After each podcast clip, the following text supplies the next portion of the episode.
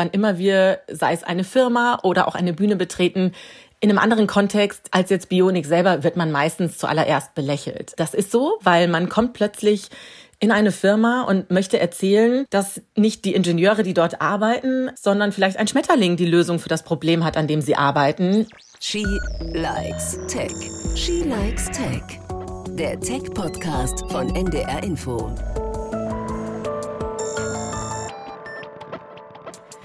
Hi und herzlich willkommen bei einer neuen Folge von She Likes Tech. Ich bin Eva Köhler.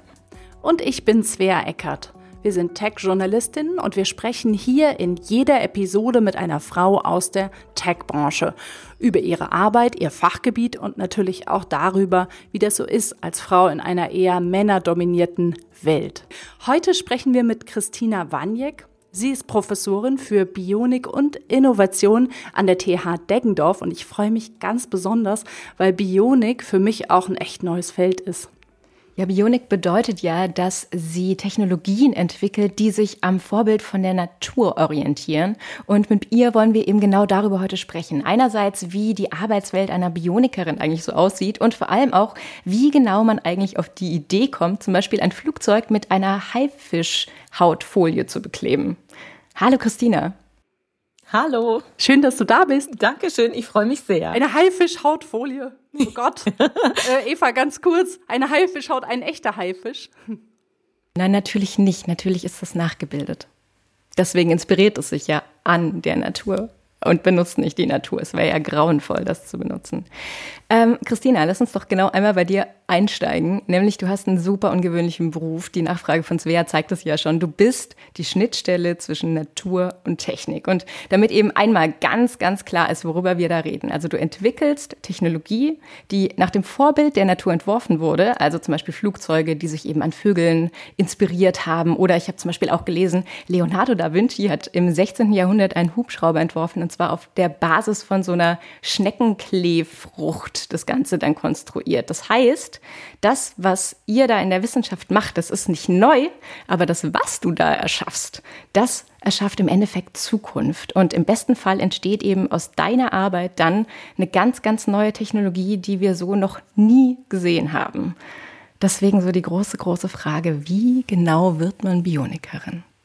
Eigentlich bin ich da durch Glück und Zufall hingekommen. Das ist ja manchmal im Leben so, ähm, natürlich war ich auch naturinspiriert oder naturinteressiert, aber es war jetzt nicht immer der Fokus in meinem Leben. Ich wusste, ich wollte immer Biologie studieren, dass aber Biologie in Bezug haben kann zu Technik, den habe ich erst in Deggendorf kennengelernt. Das hat mir während meines Grundlagenstudiums leider niemand erzählt und das hat mich sofort fasziniert und gefesselt. Und dann hat eigentlich jeder Tag was Neues gebracht. Ich bin jetzt seit über elf Jahren dort und ähm, immer noch lerne ich jeden Tag was Neues, was mich einfach in dieser Thematik hält. Und mittlerweile glaube ich einfach, dass da wirklich die Zukunft mitbestimmt wird. Und deshalb freue ich mich sehr, in dem Fach zu arbeiten. Jetzt bist du ja seit März tatsächlich schon Professorin an der TH und bist dazu berufen worden. Und dein Fachgebiet, haben wir ja jetzt schon gesagt, ist Bionik für technische Produkte und Innovation. Ähm, von wie vielen Männern und Frauen bist du da so umgeben? Also gerade bei deinen Kolleginnen, aber eben auch bei deinen Studenten. Was sagt da so die Geschlechteraufteilung? Unsere Bionik-Arbeitsgruppe ist ähm, ziemlich gleich verteilt. Wir sind im Moment noch recht klein mit drei Frauen und zwei Männern, aber dadurch auch ausgeglichen und ein sehr effizient arbeitendes Team. Und auch die Bionik-Community, die ich so kennenlernen durfte, ist recht ausgeglichen. Vielleicht auch, weil einfach wirklich Biologie und Technik verbunden werden und Biologie schreibt man ja häufig eher so ein bisschen der Frauenseite zu und Technik eher den Männern, ohne jetzt zu pauschal zu werden. Ähm, insofern ist es recht ausgeglichen. Aber im Bereich der ähm, Studenten ist es schon so, wir sind eine technische Hochschule und da ist der Fokus mehr auf Ingenieurwissenschaften und Technik orientiert und da sieht man tatsächlich einen Männerüberschuss. Aber die Frauen holen auf. Also es werden jedes Semester mehr. Aber das muss man schon sagen, dass der Männeranteil überwiegt bei denen, die, die ich unterrichte und insbesondere dann, wenn es dann auch in den Firmenkontext geht. Jetzt ähm, gibt es ja immer wieder die Debatte, gerade auch wieder, dass es in Akademia, sage ich mal, nicht so einfach ist. Ne? Man stellt sich vielleicht einfach vor, äh, so eine Art gerade Karriere, man forscht, äh, man arbeitet in der Lehre, dann wird man irgendwann, äh, stolpert man in die Professur, ähm, hört sich zumindest manchmal so an. Aber die Debatte zeigt ja auch was ganz anderes, nämlich, dass es auch ein, ja, ein harter Kampf ist, dass es viele befristete Verträge ähm, gibt. Wie nimmst du das wahr oder wie war das bei dir? Wie hast du es geschafft? Es ist ein wirklich schwieriges Thema, weil es in der Tat so ist, ähm, wenn man quasi studiert und sich für eine akademische Laufbahn entscheidet, dann ist das nicht so, wie ich lerne jetzt einen Beruf und bin dann mein Leben lang übe ich diesen Beruf aus, sondern man muss sich wirklich von Projekt zu Projekt hangeln teilweise. Ähm, durch diese befristeten Stellen hat man immer den Druck, dass man sich selber eine neue Stelle irgendwie suchen muss und schaffen muss durch gute Forschung und durch, durch gute Projekte. Ist natürlich auch klar, weil es Wissenschaft weitergehen muss. Da kann man sich nicht zur Ruhe setzen und sagen, jetzt mache ich einfach meinen Job. Also es muss sich auch entwickeln, aber es ist schon hart. Also es gibt auch viele, die die Laufbahn wieder beenden, weil sie mit dem Druck eben nicht klarkommen, dass man nicht weiß, in drei Jahren ist mein Job noch sicher. Und ja, da muss wirklich gute Forschung mit einer guten Organisation der Hochschule und mit guten Projekten muss da dahinter sein, sonst ist es wirklich schwierig. Jetzt sprechen wir hier wahnsinnig häufig über die Frage, wie es ist, als Frau in einer männerdominierten Umgebung zu arbeiten. Und ich würde aber so gerne mal andersrum fragen. Gibt es was, von dem du in deinem Job weißt, ich profitiere davon, weil ich eine Frau bin? Das ist echt eine super interessante Frage und habe ich bewusst noch nie drüber nachgedacht, weil ich auch in der Vergangenheit nie zu spüren bekommen habe, dass es da einen Unterschied gäbe zwischen mir und ähm, männlichen Kollegen. Ich glaube, dass man mit Fleiß und Begeisterung für sein Feld auch immer erfolgreich sein kann. Natürlich müssen die Rahmenbedingungen stimmen, aber ich habe es immer nur so erfahren, dass ich auch viel Unterstützung bekommen habe. Deshalb habe ich mich wirklich gefragt, was, was könnte das sein, was das für mich ausmacht. Und ich zwei Sachen, die, die ich glaube, die wichtig sind, ist, das eine ist, es gibt immer mehr Fokus darauf, dass eben Frauen auch in, ich sag mal, Domänen ihren Platz finden, die eher Männer dominiert sind. Und deshalb gibt es häufig auch in Ausschreibungen und in Projekten Paragraphen, die großen Wert darauf legen, dass es ähm, Teams gibt, die von einer weiblichen Führungskraft geführt werden. Das ist manchmal ein Vorteil, dass wenn man vielleicht punktgleich mit einem männlichen Kollegen sich um ein Projekt bewirbt und beide sind sehr gut, dass man dann vielleicht eine Chance hat, weil man eine Frau ist. Das kann passieren. Ähm, natürlich muss man fachlich genauso überzeugen. Und das andere ist die Vereinbarkeit von, von Mama sein und Beruf, weil ähm, das ist nun mal was, sagen wir mal, Schwangerschaft und Mutterschutz, was nur eine Frau macht. Und das kann man sehr gut in meinem akademischen Umfeld verbinden. Finde ich sehr spannend. Darüber haben wir bei She Likes Tech noch ja selten gesprochen. Es kommt auf jeden Fall nicht so ganz oft auf, nämlich das Thema, ähm, ja, wie, wie handle ich ähm, Kinder und Karriere. Jetzt hatten wir gerade noch Corona mit wahnsinnig viel auch um, Homeschooling und zu Hause bleiben. Gibt es da einen Tipp? Einfach nicht schlafen, hat eine Interviewpartnerin mal gesagt hier in diesem Podcast. Ja, das ist wirklich, rückblickend denke ich auch manchmal, wie habe ich das alles geschafft? Mit zwei kleinen Kindern inklusive Schwangerschaften promoviert und eine Professur ähm, bekommen. Man muss natürlich an der richtigen Stelle fleißig sein und, und wissen auch, dass man das möchte und dass man diesen Wunsch hat und dass es auch passt zum eigenen Lebensbild. Und dann glaube ich, ist es wirklich diese Freude und Leichtigkeit und Begeisterung für das, was man tut, weil ich glaube einfach, dass der Erfolg einem dann ein Stück weit mitfolgt. Und ähm, wie gesagt, ich hatte großes Glück, dass es diese Ausschreibung gab für die Professur. In den letzten zehn Jahren gab es keine Professur, auf die ich mich beworben hätte. Jetzt gab es eine und das war jetzt einfach der richtige Zeitpunkt. Christina, ich ich habe ja das Gefühl, es gibt ganz viele Stimmen, die ganz laut sagen, wir brauchen viel mehr Frauen an so Schnittstellenpositionen. Also gerade eben in diesem Technologiebereich. Und du bist ja in genau so einer Schnittstellenposition, einfach wirklich per Definition deines Fachgebiets. Und zwar zwischen Natur und Technik. Was genau denkst du? Wie siehst du diese Forderung? Brauchen wir wirklich mehr Frauen, die zwischen zwei Welten, also Technologie und Innovation, Marketing und IT oder Natur und Technik dann auch vermitteln? Meiner Meinung nach, glaube ich, ist der Knackpunkt an dieser Frage, dass gerade solche Stellen ein hohes Maß an Empathie, Verständnis für diese anderen Welten und auch Kommunikation brauchen. Und ich glaube, ja, da haben Frauen, denke ich mal, äh, eine besondere Begabung. Klar gibt's auch Männer, die das gut können, aber grundsätzlich haben da, glaube ich, Frauen wirklich eine Befähigung und auch eine Stärke darin, äh, Welten zu verbinden, gerade weil wir es eben hatten mit Mama sein und Professorin sein. Das sind ja auch wie fast wie zwei Welten und da glaube ich, leisten Frauen einfach von Natur aus schon oft, dass sie sich selber zurücknehmen, sich in den anderen hineinversetzen. Und das braucht man an solchen Schnittstellen. Und da geht's wieder darum, dass man einfach diese Stärken fördert. Und dann, glaube ich, sind Frauen an solchen Positionen sehr, sehr gut geeignet. Christina, lass uns einmal eintauchen in deine Welt und in deinen Job vor allem. Es gibt ein ganz aktuelles Beispiel aus der Bionik. Ähm, Im Mai haben Lufthansa und BASF angekündigt, dass sie ihre Frachtflugzeuge ab 2022 mit Haifischfolie bekleben wollen. Es gibt sogar schon einige Testexemplare auf einigen wenigen Maschinen. Genau, Eva, was ist die Idee dahinter? Ja, es ist eigentlich ganz einfach. Also Haifische, die schwimmen einfach sehr, sehr schnell. Das heißt, die haben eine Schuppenstruktur, die dafür sorgt, dass das Wasser einfach strömungskonformer an ihnen vorbeiströmt, sie also sich schneller bewegen können. Und auf Basis dieser Idee sind Menschen darauf gekommen, dass es ja vielleicht, wenn es für Wasser gilt, auch für Luft gelten könnte. Das bedeutet, dass tatsächlich Flugzeuge, die teilweise mit so einer Haifischhautfolie bedeckt sind oder beklebt werden, die tatsächlich einfach aerodynamischer durch die Luft fliegen und dementsprechend auch weniger Treibstoff verbrauchen können. Da geht es schätzungsweise so grob darum, etwa ein Prozent des verbrauchten Treibstoffes einzusparen. Und dadurch ähm, stoßen sie natürlich auch einfach weniger CO2 aus.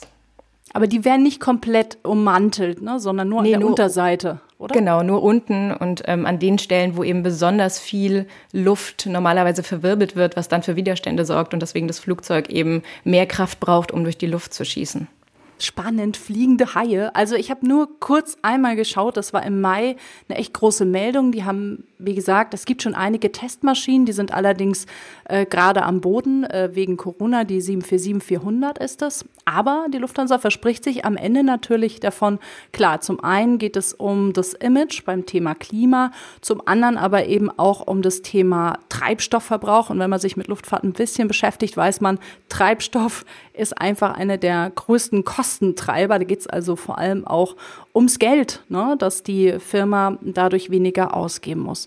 Christina, ist das das, was Bionik ausmacht? Also die Besonderheit von zum Beispiel in dem Fall jetzt Tieren, Haien zu erkennen und dann zu überprüfen, ähm, wo können die in der Industrie eingesetzt werden? Ganz genau. Darum geht's in der Bionik. Das ist der eine Weg. Man entdeckt was in der Biologie, ein besonderes Phänomen und sucht dann nach einer möglichen technischen Anwendung.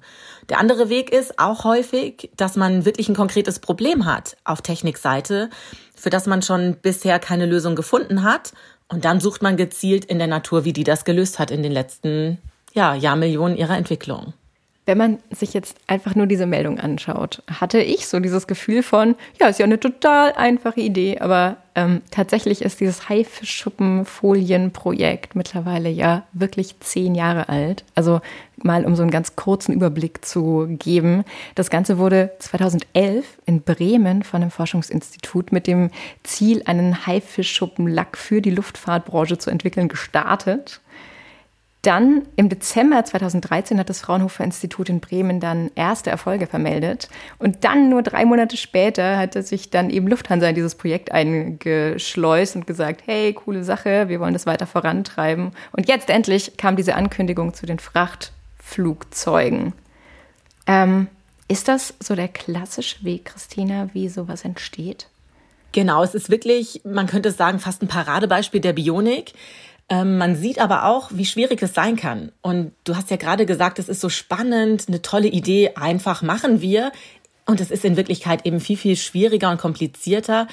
Trotzdem haben so im Durchschnitt diese Entwicklungsprojekte der Bionik so sechs bis neun Jahre Entwicklungszeit. Und die Forschung an der Haifischhaut ist sogar noch viel älter. Und damit sind wir natürlich in so Zeitspannen, die für die Industrie meistens nicht so interessant sind, ne? als was so 10, 20, 30 Jahre dauert. Das ist zu langlebig. Aber man sieht an dem Beispiel schön, man entdeckt dieses Phänomen oder man hat als Konzern den Wunsch, Treibstoff zu sparen und sucht eine Anpassung der Natur, die funktioniert. Dann braucht man diese Grundlagenforschung. Man muss wirklich verstehen, was passiert da auf dieser Oberfläche. Wie sind diese Verwirbelungen? Was ändert sich durch Oberflächenstruktur?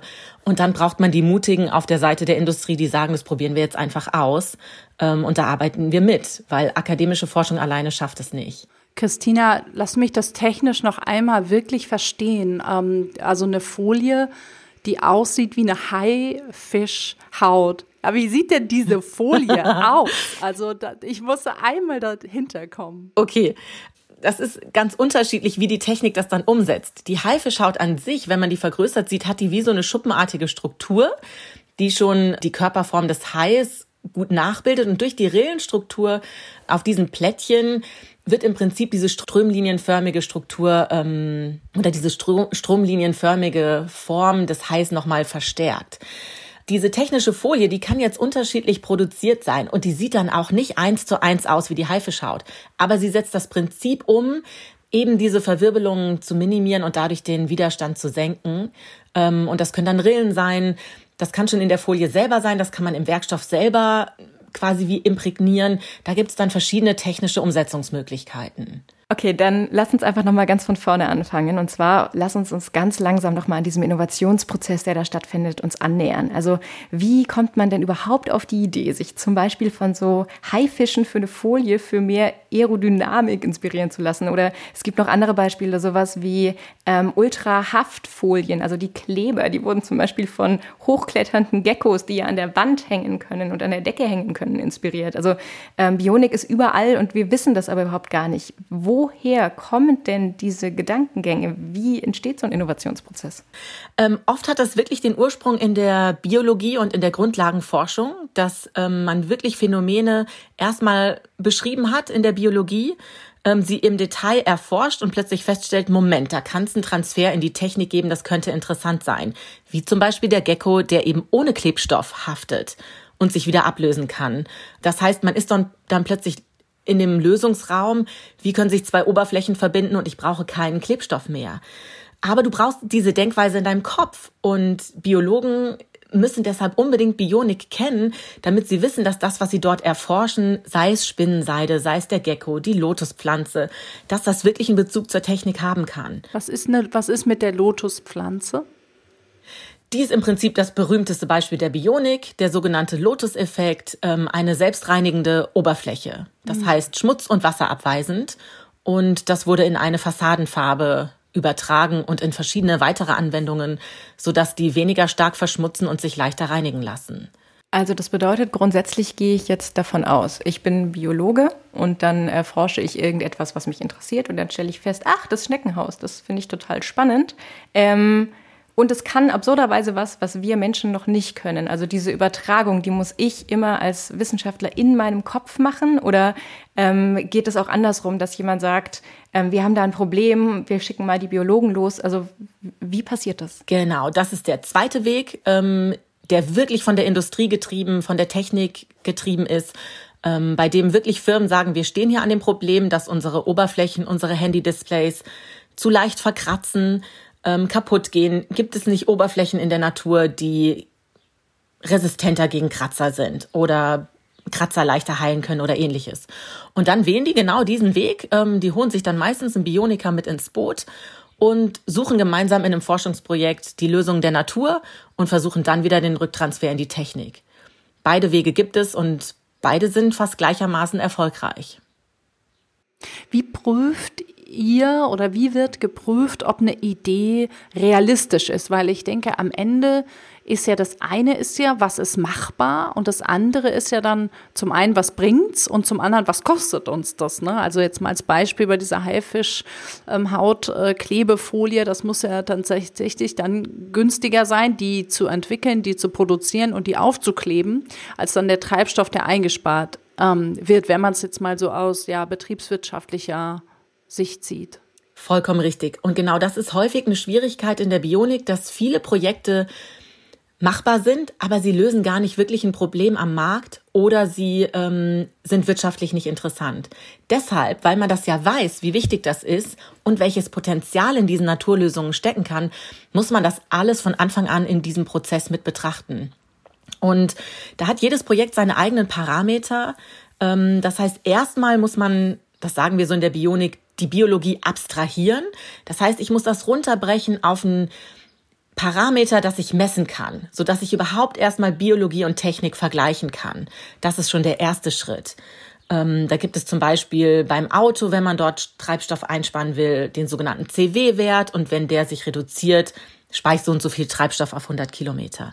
Und das muss ich dann vergleichen mit meinem Naturvorbild. Und wenn die Funktionen ähnlich sind, ähm, dann kann es überhaupt erst realistisch sein, das übertragen zu wollen. Und dann muss ich es schaffen, das auf Physik und Chemie runterzubrechen, damit ich es technisch machen kann. Und oftmals ähm, ist die Technik noch nicht so weit, dass man es dann auch fertigen kann.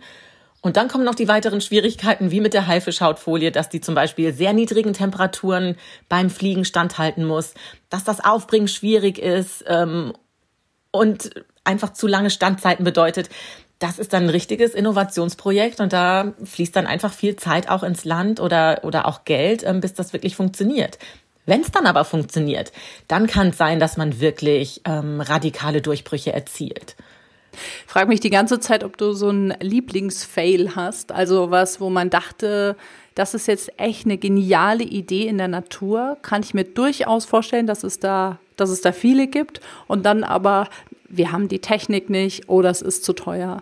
Also da gibt's aus der Geschichte ähm, ein Beispiel, das sind Entwicklungen gewesen, die nach Evolutionsmechanismen ähm, berechnet wurden. Das heißt, man konnte bestimmte Strukturen nach den Mechanismen der Natur viel besser darstellen. Also die hatten einen höheren Wirkungsgrad, zum Beispiel bestimmte Düsen oder sogenannte Rohrkrümmer. Das sind so die Beispiele aus der Evolutionsbionik.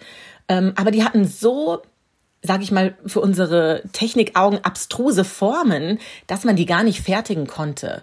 Und dann hat man gesagt, okay, die Effizienz und die Performance nehmen zu, messbar, aber das fertigt niemand und das baut auch niemand ein.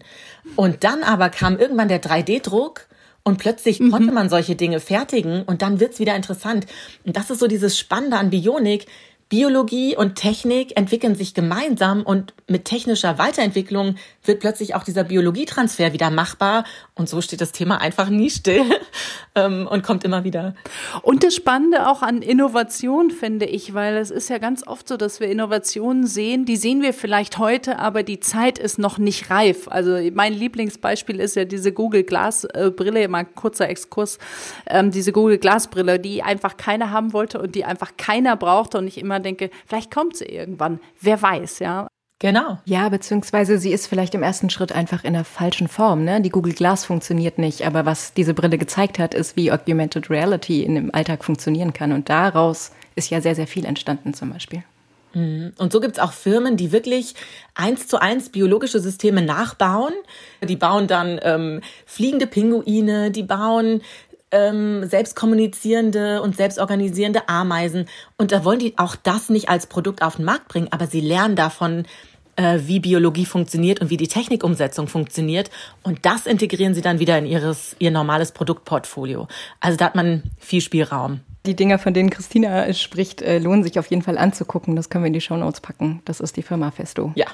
Dann sind wir bei der großen Frage, dass ich mir ja schon auch sehr gut vorstellen könnte, dass eben einer der relevantesten Punkte bei diesem ganzen Bionik-Innovationsprozess tatsächlich Kommunikation ist. Also jemand hat eben eine Idee, so wie du es gerade beschrieben hast, aber an irgendeiner Stelle sitzen dann da Menschen, die lachen. Also vielleicht, ich denke mal, das ist relativ normal, dass wenn man Ideen hat, die so absurd sind, weil sie noch nicht existieren, dass es bei Menschen eher so ein Abwehrreflex auslöst. Wie ist das bei euch? Also habt ihr dieses Problem, dass Menschen in großen Gruppen dann andere Leute wegen ihrer Ideen auslachen? Oder ist es was, dass ihr alle so abgehoben seid, dass es einfach egal, was ein Mensch vorschlägt, im ersten Moment wirklich eine ernsthafte Diskussion darum gibt? Nein, es ist auf jeden Fall das Erstere. Und ähm, wann immer wir, sei es eine Firma oder auch eine Bühne betreten, in einem anderen Kontext als jetzt Bionik selber, wird man meistens zuallererst belächelt. Ähm, das ist so, weil man kommt plötzlich in eine Firma und möchte erzählen, dass nicht die Ingenieure, die dort arbeiten, ähm, sondern vielleicht ein Schmetterling die Lösung für das Problem hat, an dem sie arbeiten. Und da denkt natürlich jeder erstmal, ähm, okay, wer würde da nicht den Kopf schütteln? Ähm, und von Haus aus sprechen Biologen und Techniker auch einfach eine andere Sprache. Und deshalb ist Kommunikation super wichtig. Ähm, bei uns in der Gruppe sind wir schon ganz gut trainiert natürlich, ähm, dass wir uns immer wieder selber reflektieren und gucken auch, wie wir ankommen und wie man das kommuniziert. Und dann gibt's eine ganz praktische Lösung. In Workshops gibt's eine Kasse, wo jeder reinzahlt, äh, wenn er jemanden ähm, mit seiner Idee abtut oder über den Mund fährt. Und dann am Ende des Tages hat man meistens genug Geld, um schön essen zu gehen. Ähm, also ja, es ist einfach ein gängiges Phänomen. Auf der anderen Seite, das bringt mich nochmal zurück zu dieser Frage, wo man einen Vorteil hat, vielleicht als Frau in meinem Beruf. Ich komme schon mit einer absurden Idee, dass die Biologie die Technik ähm, inspiriert. Dann bin ich häufig, also bin ich noch eine Frau und dann auch häufig noch mal mehr ähm, in Frage gestellt. Wenn ich dann aber es schaffe, mit der Thematik zu überzeugen, dann hat man die Leute irgendwie doppelt gewonnen. Jetzt ist ja Bionik, das haben wir ja jetzt ganz gut von dir gelernt und auch erfahren, dass man ja die Wissenschaft, also aus Vorbildern, aus der Natur, neue Technologien entwickelt. Sag mal, welche Rolle spielt dabei eigentlich das Thema Nachhaltigkeit? Ne? Das ist ja heute was, was uns eigentlich immer auch bei neuen Entwicklungen umtreibt. Ne? Nachhaltigkeit und auch Klima Schutz bei der Haifischhaut, ähm, hat es ja jetzt eine direkte Auswirkung auch auf die Natur, wenn dadurch tatsächlich weniger Treibstoff verbraucht wird. Natürlich auf der anderen Seite ist die Frage, wie wird dann diese Folie produziert? Ne? Also wo kommen die Rohstoffe her? Was entstehen vielleicht auch wieder für Schadstoffe bei der Produktion? Was ähnliches stelle ich mir auch für Displays, also Handy-Displays vor, die, weiß ich nicht, von Schmetterlingsflügeln ähm, inspiriert sind oder so. Immer diese Frage, ja, Thema Nachhaltigkeit, ähm, wie, wie geht ihr damit um? Das Thema ist ganz besonders wichtig in der Bionik. Und ihr habt völlig recht, dass manchmal auch einfach diese technische Machbarkeit im Vordergrund steht. Ähm, man sollte aber sich wirklich von vornherein fragen, ob das Thema relevant ist und man es betrachten will. Und dann kann man das in jedem Bionik-Projekt. Das heißt, dass man versucht, in jedem Projekt, das man angeht, auch wirklich die Nachhaltigkeit, das heißt die Umweltverträglichkeit von Anfang an zu berücksichtigen. Ansonsten würde man einfach dieselben Ressourcen verwenden für eine technische Umsetzung, nur dass eben die Inspiration aus der Natur kam und nicht einfach so durch ein Brainstorming. Dann ist ja nichts gewonnen. Und die Natur zeigt uns eben Ressourcen und energieeffiziente Strategien und die kann man auch in der Technik bewusst nutzen. Ähm, und so sind auch zum Beispiel diese Touchscreens ähm, oder diese E-Book-Reader-Screens energieeffizienter, weil sie auf eine eigene Lichtquelle zum Teil verzichten können. Die Geckos, die wir vorhin ha hatten, da kann man wirklich Klebstoff einsparen, dann braucht man den gar nicht mehr. Oder die Lotuspflanze, die wir hatten, da kann man Reinigungsschritte sparen und damit auch Wasser und Reinigungsmittel. Also es ist manchmal schon so ein bisschen versteckt in der Bionik, aber es geht in Zukunft wirklich darum, das in den Vordergrund zu stellen und rauszuarbeiten. Wie funktioniert es mit den Geckos? Ohne diese Antwort können wir diesen Podcast auf keinen Fall beschließen. Ähm, Geckos haben auch eine Oberflächenstruktur im Nanobereich, also eine sehr haarige Struktur, sagen wir mal, also viele Strukturen und damit er, ähm, erhöhen die ihre Van der Waals-Kräfte im Wechselspiel mit der Wand, ähm, an der sie laufen. Und damit findet Haftung statt durch diese Wechselwirkung, durch diese vielen Mini-Kräfte entsteht eine große Kraft und dadurch brauchen die keinen Klebstoff und haften in der waagerechten ähm, genauso wie in der senkrechten und es gibt auch einige Insekten, die schaffen das unter Wasser, können dann einfach die senkrechte Wand hochlaufen, ohne abzurutschen. Also genau, das sind die sogenannten Van der Waals-Kräfte durch strukturierte Oberflächen. Christina, wir haben jetzt eine wirklich sehr lange, sehr ausführliche Reise durch die gesamte Welt der Bionik gemacht. Wir haben äh, gelernt, wie Schmetterlinge ähm, Technik inspirieren. Wir haben gelernt, wie Haifischfolie inspiriert. Wir haben gelernt, wie Innovation bei euch funktioniert. Ähm, und jetzt haben wir eine letzte Frage. Du entwickelst ja tatsächlich Teile unserer Zukunft und eben ja die Te Technologie, die uns einfach auch unsere Zukunft prägen wird. Das heißt, was denkst du, welche Bionik-Technologie wird unsere Welt in den nächsten Jahren maßgeblich prägen und verändern? Und vor allem wodurch? Wow, gute Frage. Ich glaube, es wird nicht die eine Technologie sein, ähm, sondern es wird gerade dieses Zusammenspiel aus Biologie und Technik sein, was dieses Wissen aus beiden Welten verbindet und damit eben technischen Fortschritt ermöglicht, weil wir werden uns weiterentwickeln in der Technik und das wollen wir auch alle und da streben wir hin, was aber gleichzeitig den Umweltschutz und die Umweltverträglichkeit mit berücksichtigt und das eben schon vom Ansatz her. Nicht, wir haben eine Firma und die muss jetzt nachhaltiger werden und wir äh, kümmern uns um um Preise oder um Strafen. Das wird nicht so richtig funktionieren, meines Erachtens.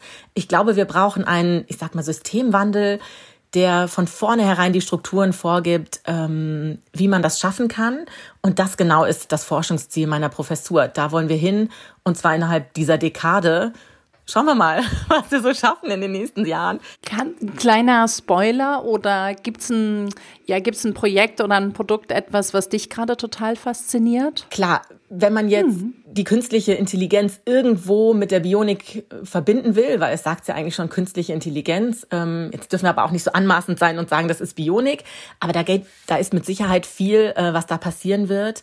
Ähm, und ansonsten glaube ich, werden es diese diese Metaebene der Ressourceneffizienz und der Energieeffizienz sein, dass wir überhaupt Produktion und Konsum anders denken, dass sich unser Bewusstsein verändert, ähm, dass es wirklich ein Anspruch ist, Biodiversität zu erhalten. Also ich glaube, da wird so ein, so ein Wandel stattfinden, in dem wir schon mittendrin sind. Ähm, und dann ist es gar nicht so sehr die Technologie, sondern eher die Art, wie wir mit Technologie umgehen ähm, und wie wir sie ja fürs Wohlbefinden auch weiter nutzen. Christine, wir nähern uns dem Ende unserer Podcast-Folge und wir haben eine Lieblingskategorie und das ist der Pick der Woche.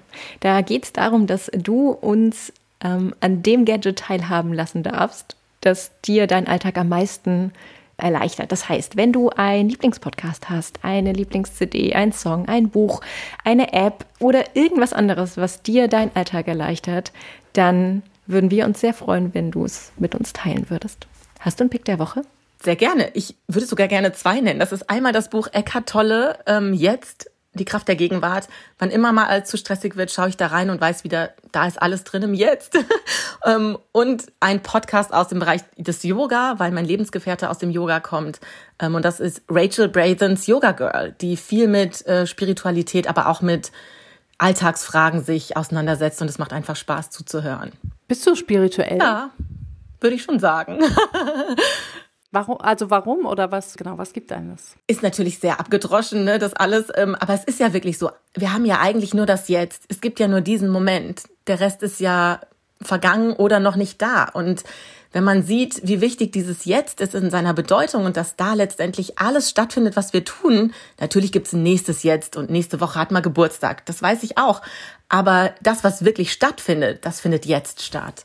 Ähm, und ich glaube, dass wir auch die Zukunft nur verändern, wenn wir vom Jetzt her den richtigen Standpunkt haben und von dort starten. Und deshalb ist mir das persönlich so wichtig ähm, und gibt mir ja wirklich so viel Kraft, weil ich immer wieder merke, hier spielt die Musik, sonst nirgendwo.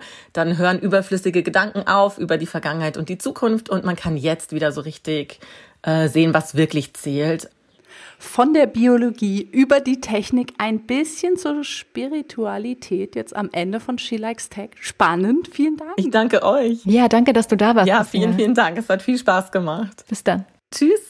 So, so eine schöne Folge. Ja, eine großartige Folge. Und ich muss ehrlich sagen, ich habe Neues gelernt, das mit dieser Klebefolie und den Geckos. Äh, ich, ich wusste sowas nicht. Mir war das so auch nicht bewusst und ähm, ich habe die Vorbereitung auf diese Episode auch super gefeiert, weil es offensichtlich so viele Orte gibt, an denen naturinspirierte Dinge ähm, Teil unseres Alltags sind, also Klebefolie, aber eben auch diese von Schmetterlingsflügeln inspirierten Displays. Ich bin einfach total begeistert von dem Job, den Christina da macht. Ich glaube, dass uns das langfristig noch ganz arg begleiten wird und ich ähm, hoffe sehr, dass wir da ein anderes Mal auch noch mal tiefer reingucken können, wie Natur und Technik unsere Welt verändert. Ich fand es mega spannend. Sehr schön. Wenn ihr Fragen habt zu unserem Podcast, vielleicht sogar zu dieser Folge, schreibt uns an shelikestech.ndr.de. Wir lieben HörerInnen-Mails. Wir lesen die alle und wir beantworten die auch. Und sonst abonniert uns, drückt auf den Abo-Knopf in eurer Lieblings-Podcast-App. Ansonsten könnt ihr uns natürlich auch bei Instagram und bei Twitter folgen. Und ähm, wie Svea sagt, wenn ihr Fragen habt, meldet euch. Habt eine gute Zeit und es war wunderschön, dass ihr mal wieder bei uns wart. Bis nächsten Dienstag. Bis ganz bald. Tschüss. She Likes Tech. Der Tech-Podcast von NDR Info.